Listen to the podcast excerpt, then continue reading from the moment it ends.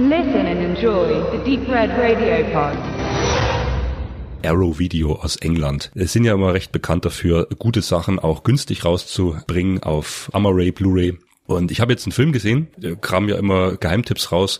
Ähm, der war mir noch nie so auf dem Schirm und mal wieder so ein richtiger Film, den du abends reinlegst, äh, sogar mit der Frau angeguckt, die nicht so die Action-Guckerin ist und die gesagt hat, boah, der war echt spannend und bis zum Schluss.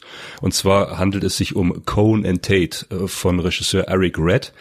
Eric Red hat nicht so viel gemacht. Äh, es gibt einen Film, der heißt Body Parts, der dürfte noch einigen Genrefans ein Begriff sein, Anfang der 90er. Ja, Benedikt 91. hat das Mikro. Hm? Hm. Also ich habe den auf VHS noch von, ich glaube, was Universal äh, CIC ähm, ab 18, ich glaube, geschnitten. Ich bin mir nicht sicher. Aber der Film, den habe ich mehrfach gesehen und jetzt, wo wir wieder dabei sind, möchte ich ihn auch unbedingt wiedersehen, weil ich erinnere mich, dass der unheimlich atmosphärisch war, spannend und auch schön brutal. Also schöne Effekte, nur ganz kurz. Ein Mann verliert seinen Arm, bekommt den von einem Serienmörder angenäht, so als Prothese. Und natürlich hat er noch, äh, ist da Mysteriöses im Spiel. Hervorragender Film. Gute kleine Action und auch Horror-Thriller. Großartig. Gucke ich mir nämlich auch noch an, den kenne ich noch nicht, da können wir dann auch mal eine Review zu machen. Stichwort brutal, nicht nur deswegen, aber Cone and Tate, also ein Knaller. Ich mag ja Road Movies, ja, und der ist so konzentriert. Also Roy Scheider spielt eine Hauptrolle und ein Baldwin, aber einer von denen, der keiner von den offiziellen Baldwin-Brüdern ist. Ich habe jetzt der Vorname, ist egal. Der, der Punkt ist, der Film kam 88, da war Roy Scheider schon gesetzteren Alters und es spielt es auch in dem Film. Er hat schon äh, graue, weiße Haare, hat ein Hörgerät, also auch für diese Rolle Rolle. Und die beiden sind halt Auftragskiller. Der Film geht ultra hart los. Also es wird erstmal eine Familie abgeschlachtet in, in einem Haus. Diese Killer kommen da rein und mähen erstmal die Frau mit der Schrotflinte quer über den Boden. Irgend so ein Aufpasserkopf vom Zeugenschutz ist dort und bewacht die, wird erstmal mit der Schrotflinte komplett durchs Fenster rausgepustet. So, und dass man gleich von Anfang an merkt, Cone und Tate, das sind zwei richtige, ja, Arschlochkiller, sage ich jetzt mal.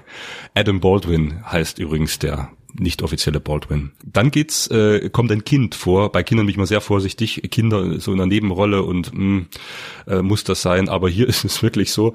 Die haben, ich weiß nicht, wie die die Szenen gedreht haben. Also das Kind wird dann entführt. Ja, das soll ja eigentlich beschützt werden, aber die Auftragskiller haben den Job, das Kind zum Obergangster zu bringen, damit das dort als Geisel in Verwahrung und dann Erpressung Lösegeld.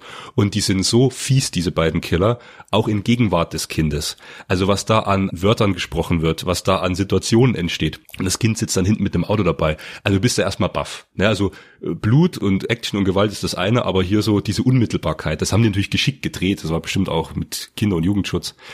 Naja, und dann fahren die eigentlich nur. Die fahren nur und sitzen nur im Auto. Und dann ist das so konzentriert und der Film äh, geht dann darum, dass das Kind ganz leicht versucht, die beiden Killer auszuspielen. Und es gelingt ihm auch so ein bisschen. Und dann gibt's diesen Clinch zwischen Cohen und Tate und ein echt brutales, knackiges Finale. Mehr will ich dazu gar nicht sagen. Wer auf düstere, gute Unterhaltung steht, unbedingt Cohen und Tate gucken. Max, du könntest vielleicht nochmal ganz schnell gucken, wie der Film im Deutschen heißt. Der hat so einen Hitman-Titel. Hierzulande ist dann noch einen anderen Titel bekannt. Arrow Blu-ray sehr vorbildlich. Gibt's zwei Deleted Scenes, leider nur vom äh, Tape, vom Privatbesitz von Eric Red. Der hebt immer die Deleted Scenes auf. Der Film ist in England ab 15. Also der ist schon knackig und hart, aber er geht noch irgendwie.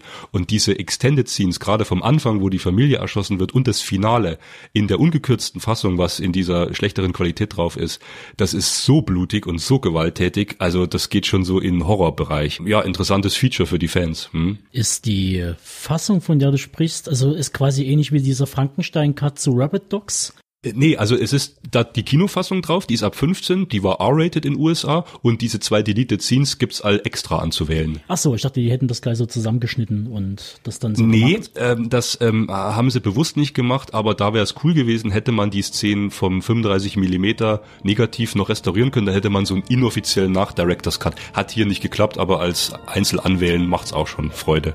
Der heißt im Deutschen jetzt Hitman in der Gewalt der Entführer. Hierzulande 89 rausgekommen. Also kleines Schmuckstück, fiese feine Perle empfehle ich jedem.